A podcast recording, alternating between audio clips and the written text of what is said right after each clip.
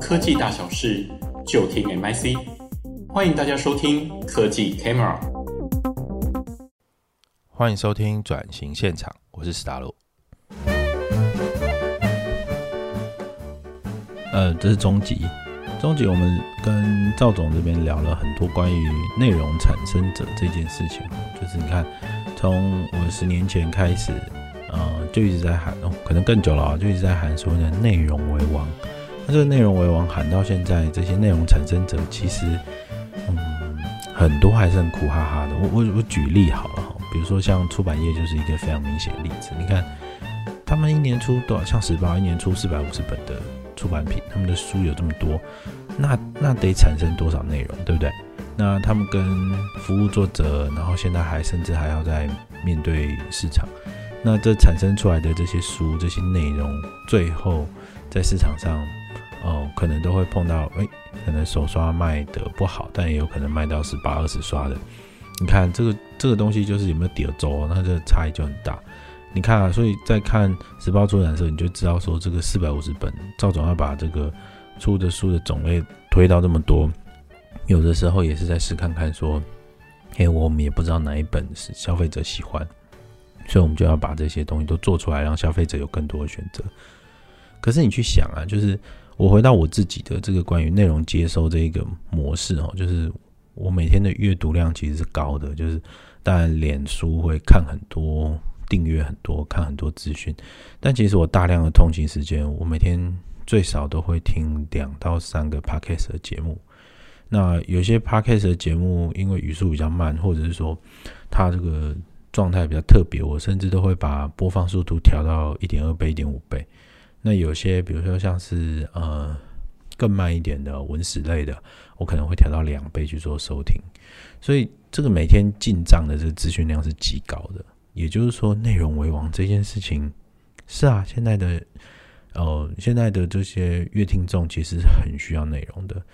那有没有可能，就是比如说像时报出版或者是出版业，在面对这样子内容接收模式不同的时候，他们有没有可能有更多转型的机会？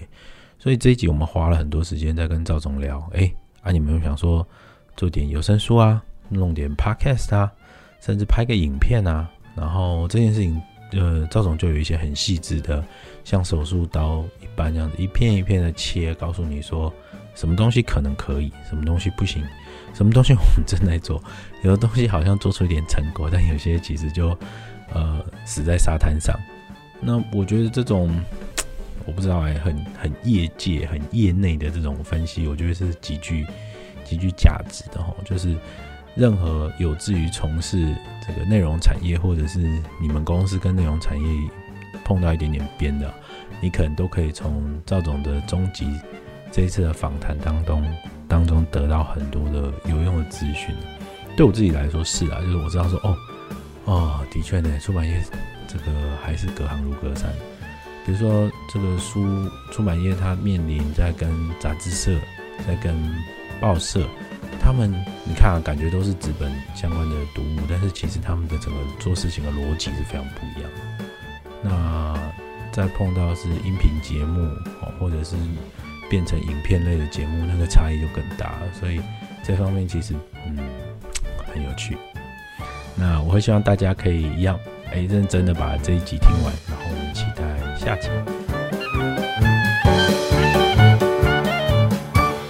我我知道你的意思，我我觉得不好意思，我想打断一下，因为它它会有一个切口，那个切口比较是呃，我们知道读书的人慢慢在变少，买书的人慢慢在变少，是，但是阅读这个行为是变多的，是。是那我们如果从这个角度来看，这个所谓的夕阳产业，是它其实有一个对应的概念是内容产生者。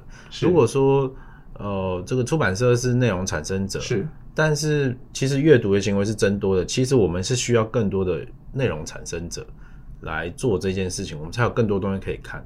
我的确现在很多的这个，比如说我前一阵子刚买这个《台湾经济四百年》啊。啊，我读的很开心。是，但其实有的时候我必须要出去办事情，就没办法读，就很开心是哎，吴老师有有录影片，老师。对，所以我就在 YouTube 就可以看，是。开车的时候我就可以听，是。哎。然后这件事情我发现它本质上是一样的，你知道，我都是不断在接收东西，是。我很需要内容的刺激，很需要这些东西。那就是我们第二个 part，我们可能可以聊的比较是说，这个比较偏哦，出版社如果做自诩的确也是一个内容产生者的话，是。有想说把这个内容做一些转译的产出吗？我们呃每一个人看的字，讲字好了，嗯。哦就是其实都比以前多好多倍，对呀，尤其比我爸妈那个年代，不知道多几十倍。嗯，那当然，你的阅读不是只有字，嗯，包括图，嗯，包括影像，这都叫阅读嘛，哈。所以其实我们现在的每一个人的阅读的神经元是比以前更敏锐、更丰富，接收的资讯量也更大。那这个是我们现在每一个人的情况。那我为什么说它是一个夕阳产业呢？我。我我我我到时报出版来，我跟朋友，我是跟人家递出名片，递出的就是出版社名片。嗯，十年前就这样子哦，人家给我递出，哦，你们这样很辛苦啊。你看到出版业大出版社，大家都知道很辛苦。嗯，刚开始的人，有些朋友跟我说啊，对不起，我现在都没时间看书。他好像有点带点愧疚这样子啊，就是检讨自己哦。然后他觉得没时间看书，对这出版业好像不太好。隔没几年，你，就有人就跟我说，哎呀，我现在没眼睛看书。看你眼睛会累，哦、我说你追剧不会累啊，你看手机不会累。他说没有诶，看书就觉得很想 眼皮就会掉下来，就会累。我最近常听到的是书太重，嗯、书字太小，是书太那没办法读，嗯，所以他这个时候变成是怪书哦。我当过《时报周刊》的总编辑，我那我印象很深刻，我那时候把一本杂志送给我一个朋友，他带回家去，他们家有那种小小朋友，嗯。他后来告诉我说：“你知道那本《时报周刊》要拿给我们家那个小鬼，然后小小朋友，他看到杂志的第一件事情是拿手去点它，然后跟他说：‘爸爸坏了，没反应。’因为他没有杂，他是数位原声带。对啊，这是数位原住民的、啊、他过去是点 pad。原来如此。那所以就变成是这个样子。所以我们现在回来看，是说你守住报纸，你说报纸是是内容产生者，也对啊，因为。”报业现在在跟 Google 谈说，你要付费呀、啊，嗯、你用我的内容啊，就跟那个论文资料库一样，是是这样概念。可是你看哦，报纸就是不会来了，不会回来了。嗯、你说报纸会会不会完永远消？不会永远消失，但它就在那里了，它也上不去了，它没有了，它没有未来，哦、没有了，就这种形式没有未来了。是会不会有一些书美没有未来？嗯，其实是有的，就慢慢的，所以这是一个分众的时代。所以你还爱看台湾经济四百年，很棒。可是这种人就是一个分众，嗯，你可能当然那个李玉生是你朋友，不然你可能不见得看每天来点负能量，或者你可能不见。所以每一个人有多重的兴趣，可是有多重性质。问题是说，看书这个行为在降低，为什么在降低呢？书最大的竞争对手是手机，对，不是甲出版社打败乙出版社，是手机替代了我们乐听的行为。这跟传统车厂一样啊，他哪知道特斯拉会不会横空出世？是对嘛？哈，是。你有你有了汽车以后，你马车马车我没有我没有我还是很认真服务啊，坐马车都开心。现在还是可以有人坐马车啊，可是它不成为一个经常性的你的日常、你的生活行为的一部分。它离开了你的 lifestyle，不管是破坏式创新或者是典范转移，它它都是一这样一个历程。可是可是我们还是需要大量的好的内容。以我这个年纪哈，嗯、我们小时候其实那时候如果有钱人买房子，客厅都会有书柜。对，对，现在年轻人很难想象。后来有这些台湾经济其实发展，其实民国八十年那个年代，客厅都有酒柜，就是装潢的必备。装潢师会帮你设计成酒柜，或是、嗯、以前会帮你设计成书柜。对，现在客厅就是一面墙，然后放一个 monitor，也不是电视啊，不见得是电视，它只是个接收器。哦、对。然后其实是这样，因为你就会发觉这个 lifestyle 在离开嘛，所以现在拿的书真的重啊，或是他的，所以可是你的问题是说，那我们还是内容啊，我们还是内容产生者啊，所以我其实有时候在演讲的时候，我常常最后放一张投影片，是一个打字机的投影片，一一个图片，就是你不要守住打字机，你可以守住内容。好啦，那现在问题来了，如果我是打字机产产业，我能不能变成电脑产业？可以输入，或是变成语音输入。语音输入现在也是另外一种，或是语音转文字。Anyway，书能不能变成内容？就是说，内容为王，或者知识就是力量。我觉得计划都是有吊诡。谁说知识就是力量？知识兑现了以后才是力量。对啊，内容不是为王，内容就是有人要买了，就是才会为王。有对到了就，就那个价格就高了，那才会出现。对，那现在回来就说书这种形式，我们以前卖小说，比如说村上春树四月出了，在日本出了一本新的小说，这本小说四十五万字，你知道村上春树的的作品全部在台湾都是日报出版出的，对，这是全世界唯一的。嗯，因为村上春树在全世界每个国家的作品都有好好几家出版社抢得住，那我们守得住，那守得住其实也付出付出很大的代价。嗯、那村上春树，我们以前只要一部大长篇，那一年就很好过，就躺着干。嗯，比如说《一 Q 八四》，比如说《挪威的森林》，嗯，就这样。所以他的。小说是这样，大长篇四五十万字的大长篇比十五万字的长篇好卖，十五万字的长篇比那种短篇小说集一一个小说两万，然后六六篇加起来短篇小说集好卖，比散文好卖。文学的书都是这个样子。可是现在的阅听是不是这样子？他没有办法看出十五万，看出四十五万字的东西了。对啊，现在都是杂志的短篇，杂志的专栏集结起来，像村上体 这样。有一些人还是会去追，像那种有人告诉我是主要是腐女，也不是年轻人，那种轻小说，嗯、他们很快消费，像休闲网文的那一种。或是说，中国大陆有那种一部写下去是一百万字的，因为他们是用一千字来计价那种消费模式。那我们这几年那种大长篇或者十五万字的小说，真正能卖的，其实我只有两部，一部是《地狱》，丹布朗的《地狱》，嗯，《地狱》也是后来有电影，这本书我们卖了十五万册，哇，那很多啊，那，那也是十是十五万字的东西这样。另外有一本其实是呃《华尔街》。之狼哦，我知道我也卖的很好，对，那也是因为有电影的关系。那这个同事就告诉我说，我就问同事，哎、欸，你看这个书跟电影差别在哪里？我同事就很快的给我一回答说，书里面的脏话是电影的两倍啊，因为书比较贵，那这样可能比较好看哦。可是现在很多大长篇是不能动的。村上春树这十年来，我卖的最好反而是短篇小说集《没有女人的男人们》。对，我第一波就卖了跟没有色彩的多奇做一样多，然后现在因为他去年又有电影，我以为是收音机系列，收音机好久了，所以其实也没有，哦、我们收音机没有在改版，可是、哦、所以以前的概念是大长篇最好卖，其实是长篇，最后是短篇小说集，最后是散文这一些。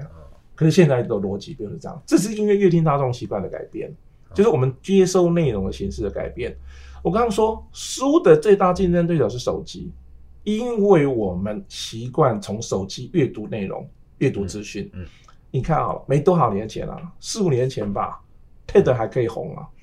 TED 什么概念？十八分钟把一个演讲本来是九十分钟，本来是一百二十分钟的，变成十八分钟。嗯，大家都拍拍手，好厉害。嗯，它有一段转译的模式，让那十八分钟非常紧凑，把九十分钟才可以看得完的东西，在十八分钟清楚交代完完毕。对对对。现在十八分钟影片谁要看？太长了，太长了，上下集啦。现在很多人就告诉我说要分上下集，或是要两分半。对啊，或是这种没有，所以这是这不是退化，这或者说这是进化还是退化？就是说因为阅听习惯在改变，人的脑袋或是人的眼睛都是这样，看会动的更喜欢看胜于看，就是呃看会动的比看彩色的，比看图片，比看黑白，大概是这样。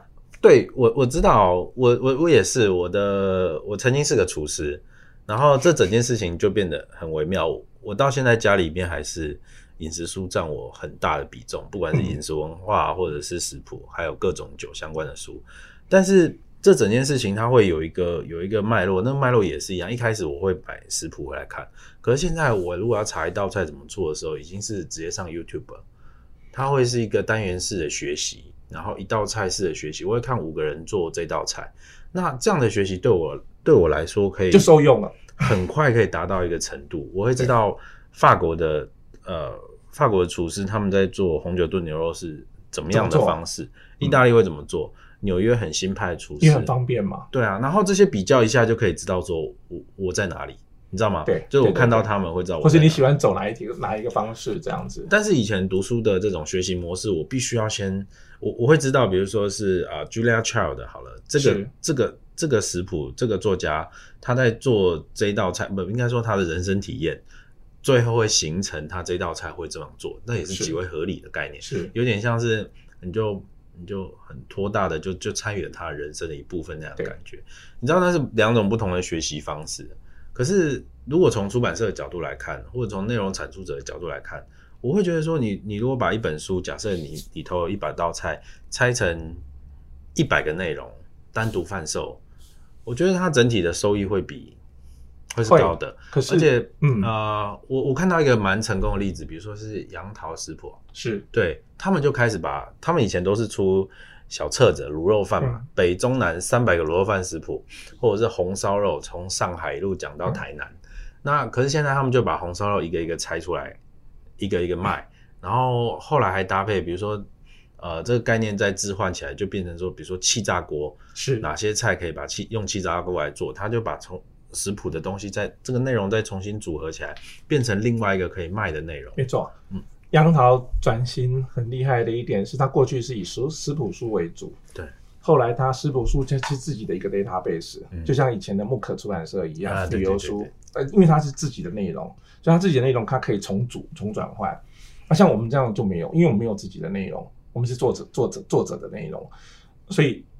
杨桃也好，木可也好，那可以重组是一件事情。第二个是后来他卖影音，嗯嗯，后来他不止卖影音，他卖七炸锅，就开始带开始带货了，不食材，对啊。所以它其实是一个，就是它是从一个内容经营者的那个角度去看，它其实的确可以这样。它就你不是只守住图书，你可以守住其他的衍生的应用。因为这里头其实我也不断的在想这件事情，我觉得是这样子，就是说。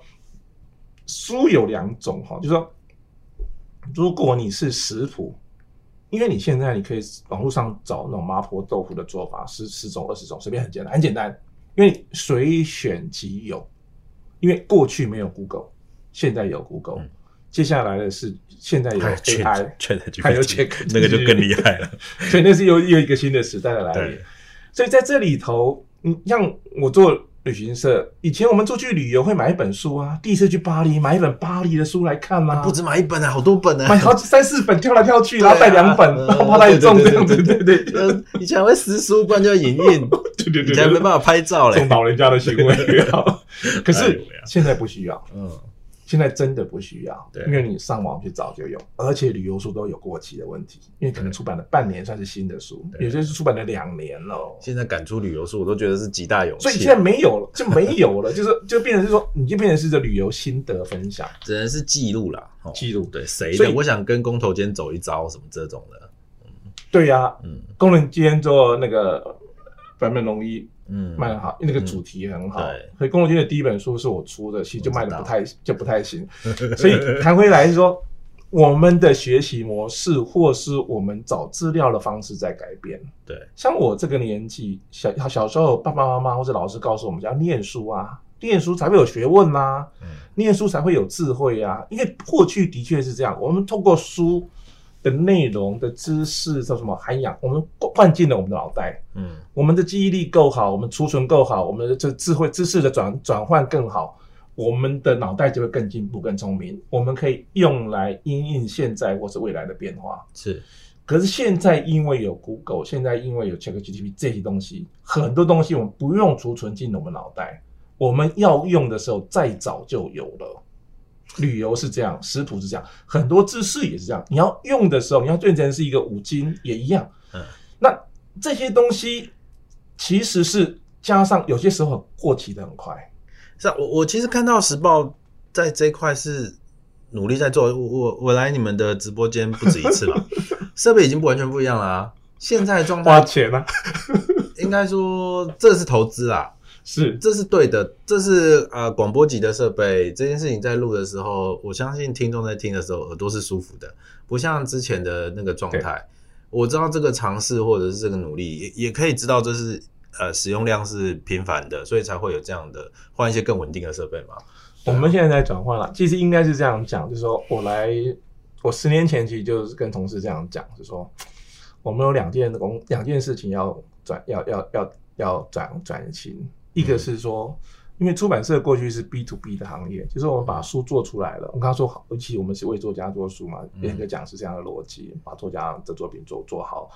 然后就印出来了，然后卖给书店，嗯，书店卖给读者，所以我们跟读者是没接触的，对，我们不知道谁买了这本书，我们也没有资料或什么。那这年头兵败如山倒，书店书店其实他如果能够赚到钱，他也不会不开，所以他其实越来越难赚钱。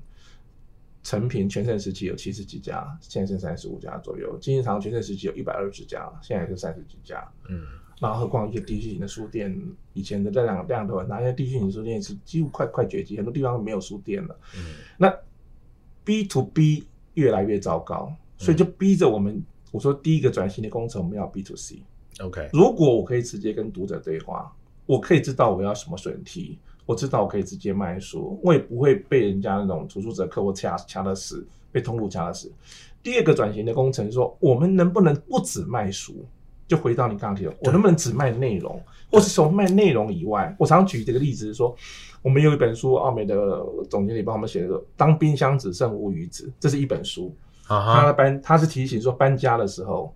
所有东西都打包了，乌鱼子不能打包，因为过两天才会搬嘛。乌鱼子还在冰箱冰箱里头，他那天出来发现没东西吃了，打开 冰箱只剩这个乌鱼子。那乌鱼子是名贵的产品，他在上海工作，所以他这个时候就觉得说，到底贵的东西是应该先吃，还是应该当冰箱只剩乌鱼子的时候，我应该怎么面对这一餐或者这个人生？这听起来是文学创作，是文学创作没有错，他是没有。可是我就开玩笑说。我到底是卖这本书当冰箱只剩乌鱼子，还是我应该试着来卖乌鱼子？搞不好卖乌鱼子比较对，也可以赚一笔哦。所以我想要做的一件事情说，说我我应该要对 B to C，我要跟读者，我要建自己的平台，不管是对话或什么。然后另外一件事情，我要能够做不是书的营业额的收益。对对对，我们现在百分之百是书的收益哦，基本上那这个完全不对。那这几年我们其实并没有做到其他。所以到了录影设备或者什么也好，因为我就觉得我们必须 to C 呀、啊，to C 有两种，一种是我真正卖货给大家，那我这边部分其实一直还没有做得很好，可是我至少跟读者对话跟沟通，而现在最有效的沟通是什么？就是影音啊。OK，所以我们为什么投资这样设备？我们这样摄影棚已经其实是比较阳春的摄影棚，已经三年了。嗯，我们全盛时期是五个人在做这件事。嗯，那最近正在转型，正在有些人青黄不接，所以。所以，我们其实做，比再比如说，我们做电子书，我们是国内出版社是比较第一波很愿意出电子书的出版社。哎、欸，对不起，我要打岔。电子书啊，为什么它的售价还是那么高？它的原因是什么？这我就不懂了。这个我没罪，因为早期刚开始数位出版联盟他们其实决定了一个电子书的售价的时候，当时的领导们。决定了用七折来当定价。哦，是有是有一个定价的，是有一个默契。哦，好懂了，是一个用纸书的七折当电子书的，所以定价模式，所以不是制作成本很高的关系，它是有一个定价的默契在的。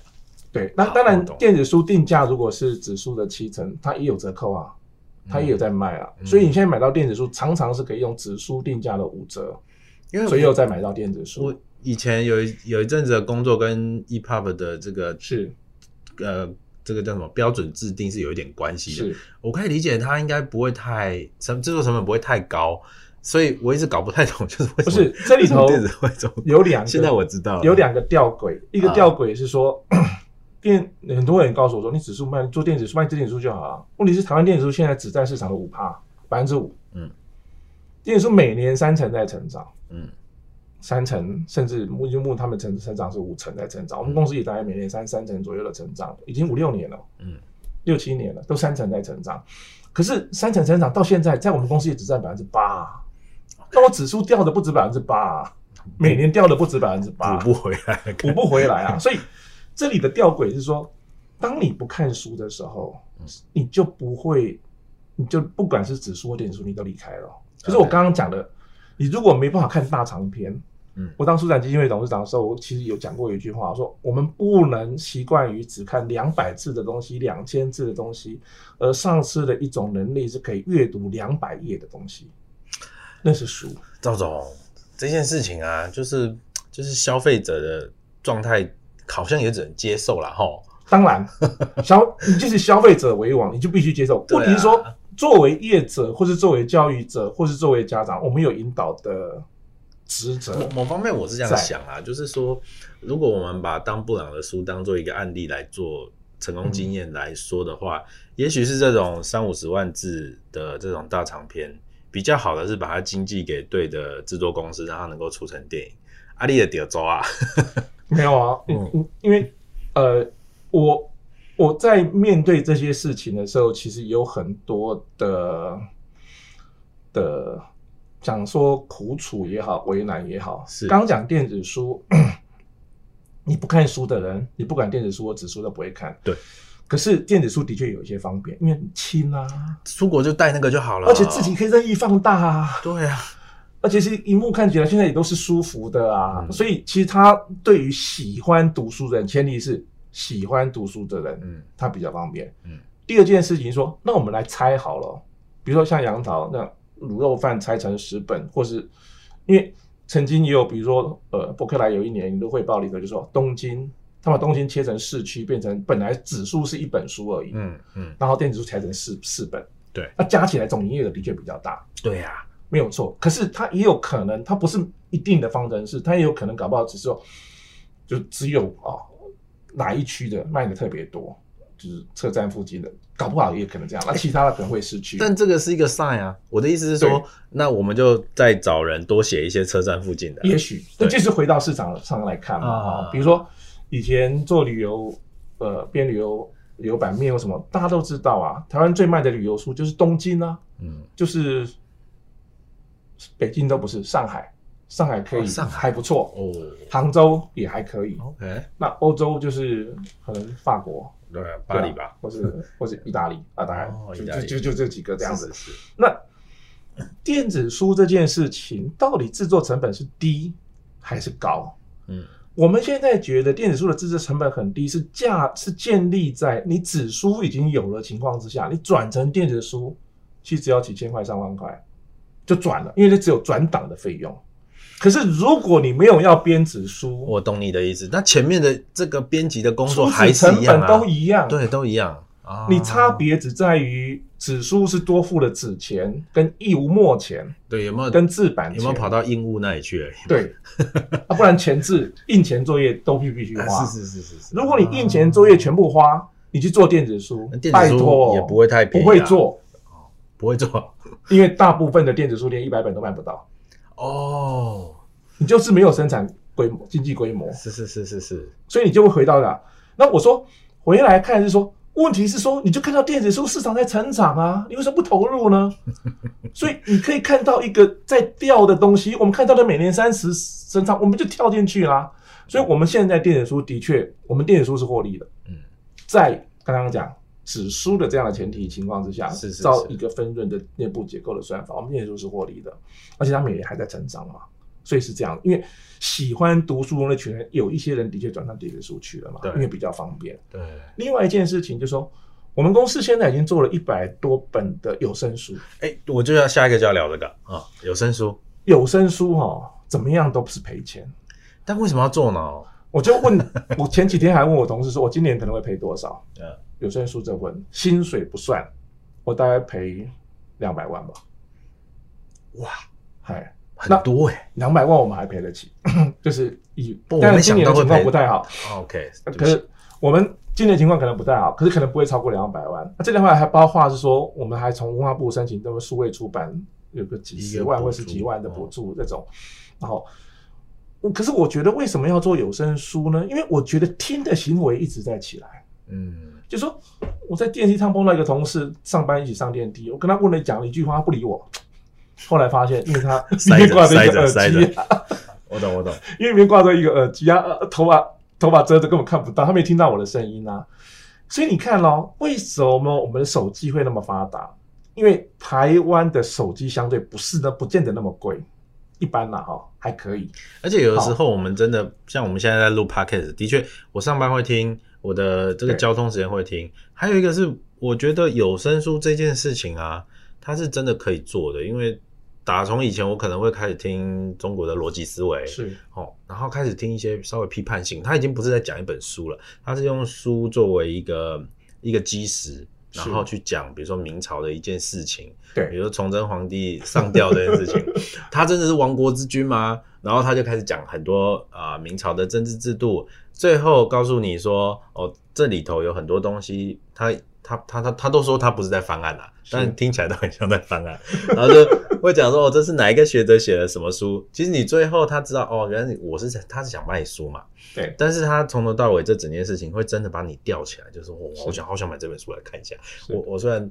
对明朝 可能一点兴趣都没有，我只是只有兴趣，可能是明朝的这个官员在吃什么哈，他们在喝什么酒哈，这个等等的。可是，可是这件事情到一直到最近，我有一个很大不同的体悟是，呃，我我听了杨照老师他在讲那个马克思，马克思，马克思，嗯，然后又听梁文道在讲马克思，是，然后有一集 Podcast 的。梁文道找了他，找了杨照老师，还有再找一个呃中国的学者，他是马克思的专业，三个人在讲马克思。那一次啊、哦，那真的超好听的。我在我在高速公路上的时候，我开开过交流道，你知道吗？那很少发生的事情。主要就是说，这个的行为，我们刚刚说读书这个行为慢慢离开我们的 lifestyle。以前我们一个月。一天不看报纸，觉得我以前那个出差都叫同事把报纸留给我，回来再看一遍。哦、现在没这回事，我早我已经很久没看到实体报纸了。哦、然后我们现在过去，大家会觉得每一个月会逛一下书店，嗯、现在逛书店没有理由，就是就没有你没有理由逛书店啊。逛书店搞不好是去吃饭，你知道吗？去吃饭啊，或者去约约朋友约在那里啊，一个地标。鸟屋逛起来是蛮好逛的。对对对，可是鸟屋在台湾的营业额，书只占它的四分之一。文具占它的四分之一，餐饮占它百分之五十。对啊，真是去吃饭的嘛，真的是去吃饭。那其实成品也是要靠成品生活，而不是看成品书店。哦、对对对。那可是这个都是好的，因为至少让书可以继续存续下去嘛。所以我们谈回来说，听这个行为，我觉得一直在成长。嗯，就是在运动的人，在开车的人，或在做菜的人，它是一种陪伴。但是好像是中国大陆的调查。听的时间什么？上班时间的人最多，就是听的时间、嗯啊、假装很认真。因为我觉得我们的脑袋变得不一样，我们可以一一心多用。对，当你要注意在那边的时候，好像你都接得上。你可以换频道，再重，你不会影响。是，对。所以以前是没有办法，就是我我这样的年纪，我小时候爸妈是不可以不可以接受的，你就是要专心。嗯、对，谁说专心不能专心五件事？对啊，就是同时专心番茄时间中嘛，对，番茄中国，我们凤凤教的。然后，如果看手机为什么那么发达，应该一个是台湾的手机其实不是那么贵，而且台湾的基地台非常的普及，哎呀，我们收讯没有问题。然后加上我们其实吃到饱，三九九、五九九就吃到饱了。那所以你可以大量的，所以手机加上我们社群非常发达。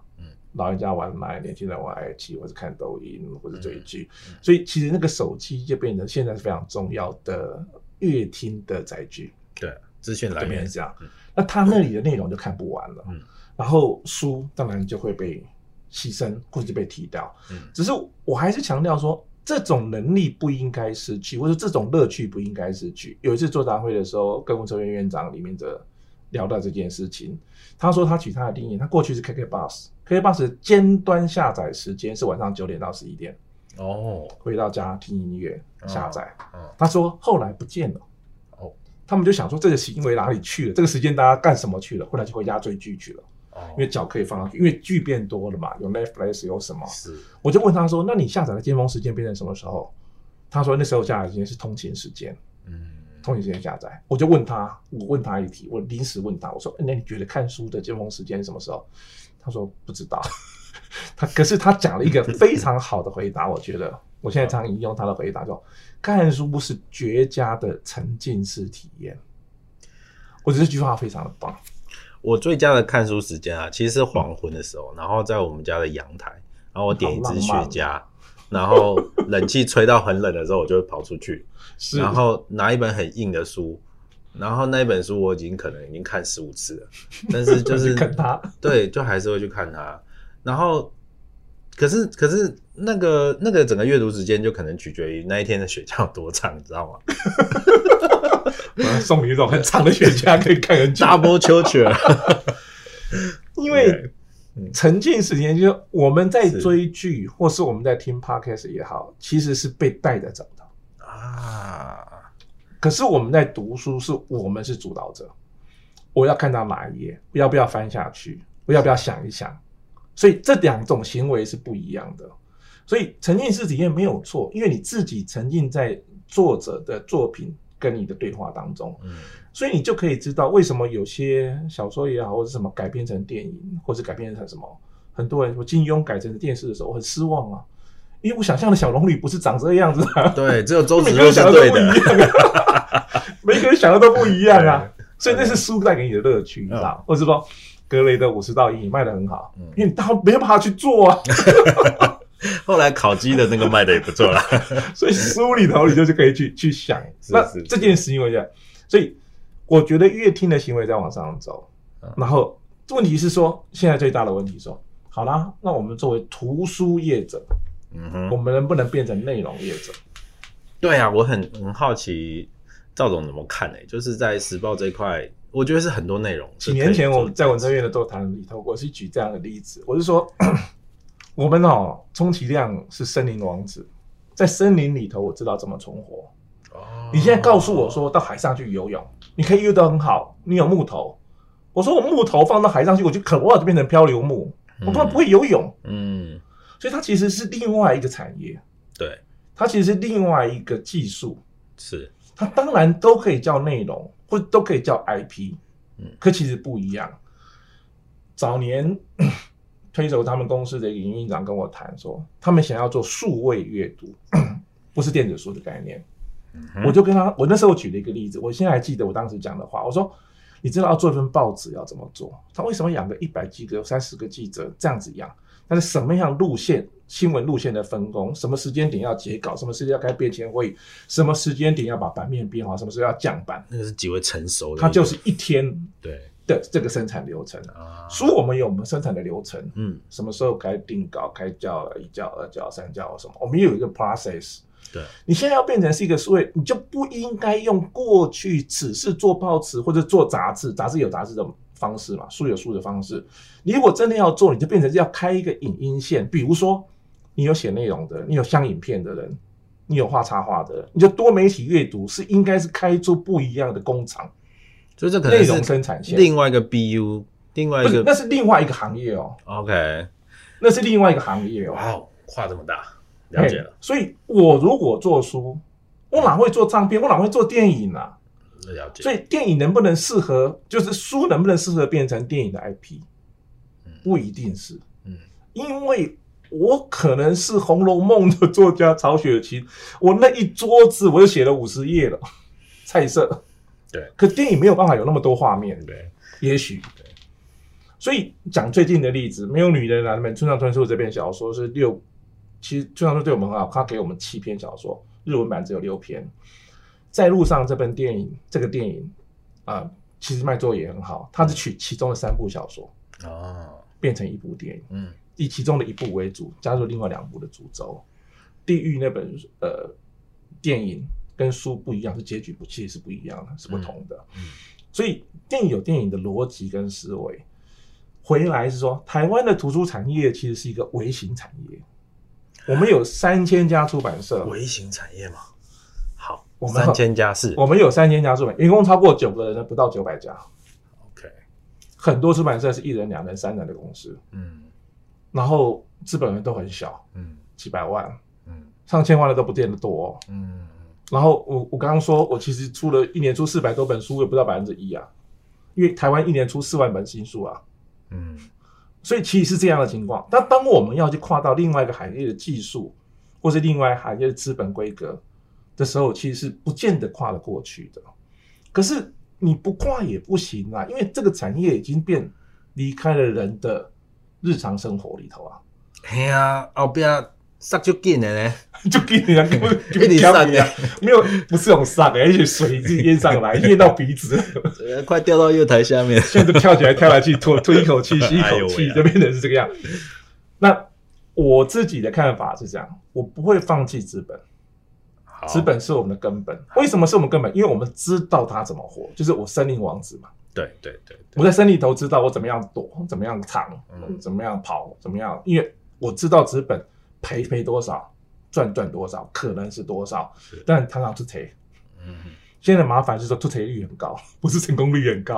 OK OK，就是我们公司，像我们家公司现在都有百分之五十的书是不赚钱，是赔钱。手刷印少一点，不是手刷印少一点是这样子，因为你的出资成本在那里。我们现在都印很少了。是我们公司以前是先印完以后铺输出去。嗯，我十年前没有印低于四千四千本的书手刷。哦，现在常常是一千五百本或是一千本在印。嗯，因为铺不出去，没有通路了，没有书店了。那你手刷印少一点，其实就是明明不会赚钱，可是也只能印这样。可是你多印也没有用，因为铺不出去啊，就是库存。所以就变成说，那不要出好了。嗯，所以几年前有个总编辑，我们总编辑跟我说，那我们就少出一点啊。嗯，我我我的说法是说。你上场打球打不到球哦，你不是不上场，是要练打击率啊。嗯，所以不打球，你不会被三振。问题是说，你就不会上垒啊，你就不会得分啊。我懂你意思，把我们把打击率练高一点才对啊。对，那回过头来是说，那如果是这样子的话，那你不上场打球是想是要裁员吗？好像最后会往这里讲。不是，那你就没有事干。可是不是这样子啊，所以我的语言，但讲比较快，要做到真的很难。我的语言说，不要怪读者不看书。怪你没有做对读者要看的书。嗯，我出正能量不会卖，我出负能量可以卖啊。读者爱看这个东西啊。你知道每天那天负每天来点负能量，那一年是这本书我们卖的最好的书。嗯，我还有一本跟他卖一样多。OK，村上春树的《身为职业小说家》。哦，村上春树的《身为职业假如》是村上大叔第一次曝光他自己怎么创作，怎么怎么。那本我还蛮喜欢的。因为这很跳很特别的一本书，而且村上以前给我们都给我们照片，那本书是书封直接做做个大的他的照片，那个那个照片是日本一个摄影师拍的，我忘记他名字了。我买那个照片的授权是六十万日币哦，就除了用在书中，用在所有的文宣都可以使用这样子。我花了六十万日币买这本书，你就会知道说，哎，那这两本书我哪本比较赚钱？每天来点服务量比较多啊，我村上我要付很多预付版税啊，就变成是这个样子啊，所以。不要怪读者不看书，怪你没有做对读者要看的书。我后来加了一句：不要怪读者不买书，怪我们没有做对读者要看的书。所以回过头来是回到读者，回到消费大众，嗯、我们其实应该怎么做？怎么去面对这样子的一个市场？那转型大有必要。好啦，我们今天的节目就进行到这啦。如果喜欢我们的节目，欢迎订阅、按赞、留言，还要给我们五星评价哦。我们下次再见啦！